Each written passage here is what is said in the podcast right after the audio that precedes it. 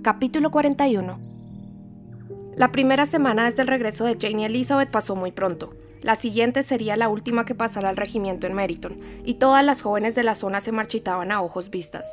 El abatimiento era casi universal. Tan solo las dos hijas mayores de la señora Bennet eran aún capaces de comer, beber, dormir y continuar con sus ocupaciones habituales.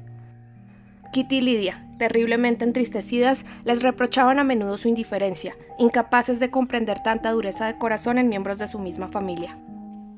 Dios santo, ¿qué va a hacer de nosotras? ¿Qué podemos hacer? exclamaban con frecuencia ante la amargura de su aflicción. ¿Cómo puedes sonreír de esa manera, Lizzie? Su afectuosa madre compartía íntegramente su dolor. No había olvidado lo que tuvo que sufrir en una ocasión similar 25 años atrás.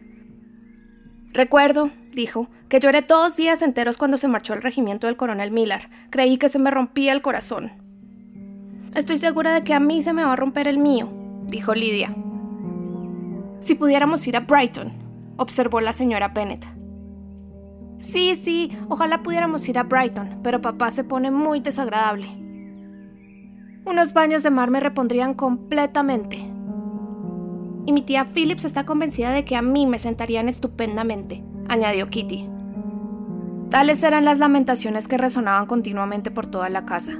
Elizabeth se esforzaba por encontrarlas divertidas, pero la sonrisa pronto se convertía en rubor al recordar cuán justas habían sido las objeciones del señor Darcy, y en momentos como aquellos se sentía más dispuesta que nunca a perdonarle su intromisión en los asuntos de Pinkley. Pero la melancolía de Lydia se transformó muy pronto en júbilo porque recibió una invitación de la señora Forster, la esposa del coronel del regimiento, para acompañarla a Brighton. Esta amiga impagable era una mujer muy joven que llevaba muy poco tiempo de casada, la semejanza en el buen humor y en el optimismo había servido para que Lidia y ella congeniaran. Solo hacía tres meses se conocían, pero habían sido amigas íntimas durante los dos últimos.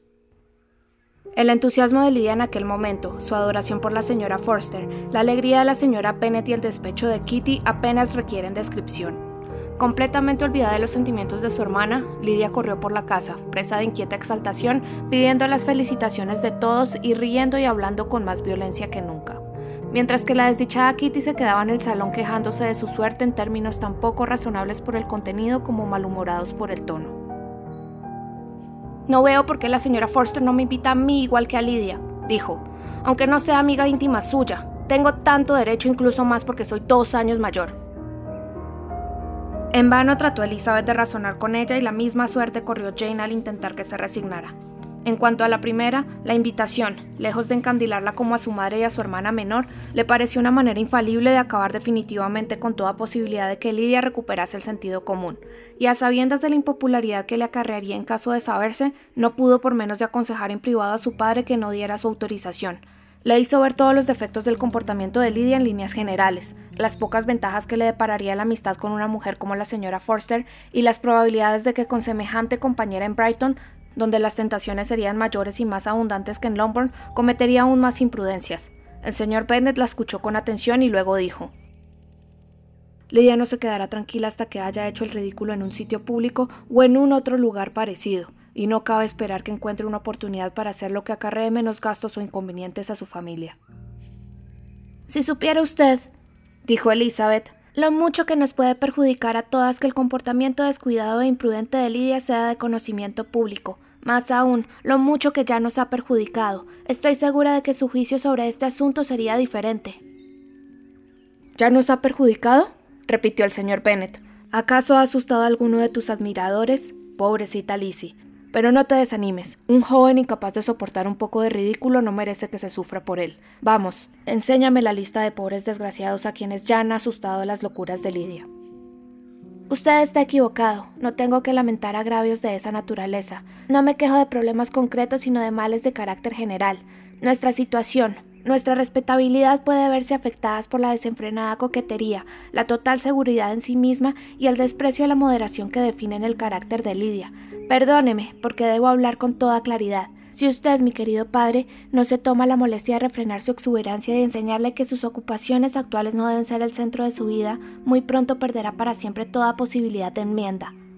Su carácter quedará definitivamente formado y mi hermana menor será, a los 16 años, la coqueta más conspicua que jamás se haya puesto en ridículo y haya puesto en ridículo a su familia.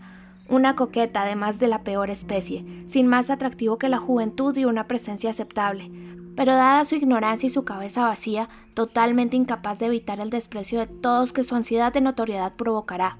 Y a ese peligro hay que incluir también a Kitty, dispuesta a ir donde Lidia la lleve, vanidosa, ignorante, perezosa y sin el más mínimo control.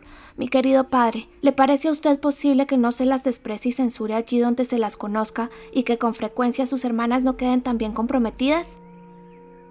El señor Bennet advirtió la importancia que tenía para Elizabeth aquel tema, y tomándola de la mano afectuosamente le respondió del modo siguiente. No te inquietes, cariño mío. Donde quiera que se las conozca a ti y a Jane, se las respetará y valorará, y nunca quedarán en desventaja por tener una pareja. O quizá deba decir mejor por tener tres hermanas tan tontas. No conoceremos la paz en Longbourn si Lydia no se marcha a Brighton. Déjala que vaya. El coronel Forster es un hombre sensato e impedirá que le pase nada realmente malo. Afortunadamente, por otro lado, tu hermana es demasiado pobre para que nadie la considere una presa apetecible. En Brighton llamará menos la atención, incluso como coqueta, de lo que la ha llamado aquí. Los oficiales dispondrán de otras mujeres más dignas de su atención. Cabe esperar, por tanto, que su estancia allí le sirva de lección sobre su propia insignificancia. En cualquier caso, no podría empeorar mucho sin darnos sobrado motivo para ponerla a buen recaudo para el resto de su vida. Elizabeth tuvo que conformarse con aquella respuesta, pero su opinión siguió siendo la misma, por lo que se separó de su padre decepcionada y triste. No entraba, sin embargo, en su manera de ser acrecentar sus motivos de aflicción insistiendo en ellos. Creía que había cumplido con su obligación y no estaba dispuesta a preocuparse por males inevitables, ni a aumentarlos fomentando la propia ansiedad. Si Lidia y su madre hubieran tenido conocimiento de la conversación de Elizabeth con su padre, su indignación ni siquiera habría encontrado adecuada expresión en su locuacidad conjunta. En la imaginación de Lidia, una visita a Brighton compendía todas las posibilidades de felicidad terrena. Era capaz de ver, con el ojo creador de la imaginación, las calles de aquella alegre estación balnearia repletas de oficiales. Se veía a sí mismo objeto de la atención de decenas y veintenas de aquellos caballeros todavía desconocidos. Veía todas las glorias del campamento, las tiendas extendiéndose en una bella uniformidad de hileras, abarrotadas de juventud y alegría y deslumbrantes de guerreras carmesíes. Y para completar el panorama, Lidia se veía sentada en el interior de una de ellas, coqueteando tiernamente, como mínimo con seis oficiales a la vez. Si hubiera sabido que su hermana procuraba apartarla de perspectivas y realidades como aquellas, ¿cuáles habrían sido sus sensaciones? Tan solo su madre, que sentía prácticamente lo mismo, podría haberlas comprendido. Que Lidia fuese a Brighton era el único consuelo de la señora Bennet ante la melancólica conclusión de que su marido no tenía la menor intención de trasladarse allí pero ambas ignoraban por completo lo sucedido, y sus manifestaciones de entusiasmo continuaron, con breves intervalos, hasta el día mismo en que Lidia abandonó la casa familiar. Elizabeth se disponía a ver al señor Wickham por última vez. Como habían coincidido a menudo desde su regreso de Kent, estaba casi superado el nerviosismo y totalmente desaparecidas las emociones ligadas a su antigua predilección por él. Elizabeth había aprendido incluso a detectar, en la amabilidad misma que al principio tanto la había complacido, una afectación y monotonía que la disgustaban y cansaban. Una nueva fuente de desagrado era además su actual comportamiento con ella, porque la tendencia, que muy pronto resultó evidente a renovar las atenciones que marcaran la primera época de sus relaciones, solo podía servir, después de todo lo sucedido desde entonces, para irritarla. Wickham perdió por completo su estima al ver que la elegía de nuevo como objeto de una galantería tan ociosa como frívola, y al mismo tiempo que rechazaba con firmeza sus avances, no podía por menos de sentir el reproche implícito en el hecho de que Wickham creyera que, independientemente del mucho tiempo en el que no la había hecho objeto de sus atenciones y del motivo para suspenderlas, le bastaría con reanudarlas para que la vanidad de Elizabeth se sintiera halagada y él se asegurase de nuevo su favor. El último día de la estancia del regimiento en Meriton, Wickham cenó en Longbourn con otros oficiales, y tampoco dispuesta estaba Elizabeth a separarse en buenos términos de su antiguo admirador, que al interesarse él por su empleo del tiempo en Hunsford, mencionó la presencia en Rosings durante tres semanas del coronel Fitzwilliam y del señor Darcy, y le preguntó si conocía al primero. Wickham pareció sorprendido, disgustado, alarmado, pero después de un momento de reflexión, replicó con una sonrisa que en otro tiempo lo veía a menudo y después de observar que era un hombre muy caballeroso, pidió su opinión a Elizabeth, quien habló con calor en favor suyo. Poco después, Wickham añadió con tono despreocupado. ¿Cuánto tiempo dijo usted que pasó en Rosings el coronel Fitzwilliam? Cerca de tres semanas. ¿Y lo vio con frecuencia? Sí, casi todos los días. Sus modales son muy distintos de los de su primo. Sí, muy distintos, pero creo que el señor Darcy mejora con el trato. ¿De veras? exclamó Wickham, con una mirada que a Elizabeth no se le escapó. ¿Y puedo preguntarle de qué manera? Pero conteniéndose, añadió en tono más jovial. Mejora en sus modales, se ha dignado añadir un poco de cortesía a su estilo habitual, porque no me atrevo a esperar. Continuó en voz más baja y tono más serio. Que haya mejorado en lo esencial. No, no, dijo Elizabeth. En lo esencial, creo yo, sigue siendo el mismo. Mientras ella hablaba, Wickham dio la impresión de no saber si tenían que alegrarle sus palabras o si debía desconfiar de su intención. Había algo en el semblante de Elizabeth que le hizo escucharla con ansiedad y aprensión mientras ella añadía. Cuando he dicho que mejoraba con el trato no quería decir que su mente o sus modales estuvieran mejorando, sino que conociéndolo se entiende mejor su manera de ser. La alarma de Wickham se manifestó ahora en el color de su rostro y el nerviosismo de su mirada. Durante unos minutos guardó silencio, hasta que superando su turbación se volvió de nuevo hacia Elizabeth y dijo con la más amable de las entonaciones. Usted, que también conoce los sentimientos que me inspira el señor Darcy, entenderá enseguida cuán sinceramente me alegra que tenga la prudencia suficiente para adoptar incluso la apariencia de lo que está bien. Su orgullo dirigido en esa dirección, aunque no para él, quizás sea útil para otras muchas personas, porque podría apartarlo de un comportamiento tan abominable como el que me ha tenido a mí por víctima.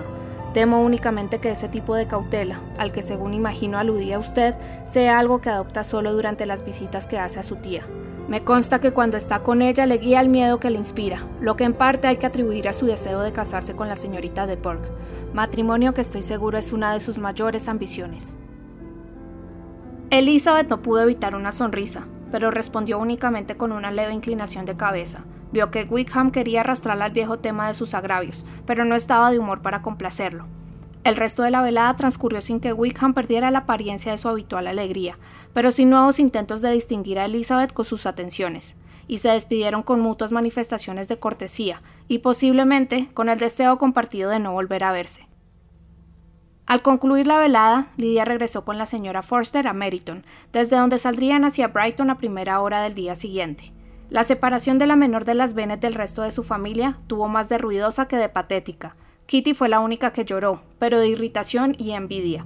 La señora Bennet se extendió haciendo votos para la felicidad de su hija, animándola con gran vigor para que aprovechara al máximo las oportunidades de pasarlo bien, consejo que según todo hacía suponer sería fielmente obedecido. Y en medio de la clamorosa alegría de Lidia al despedirse, los adioses menos estridentes de sus hermanas fueron pronunciados sin que nadie los oyera.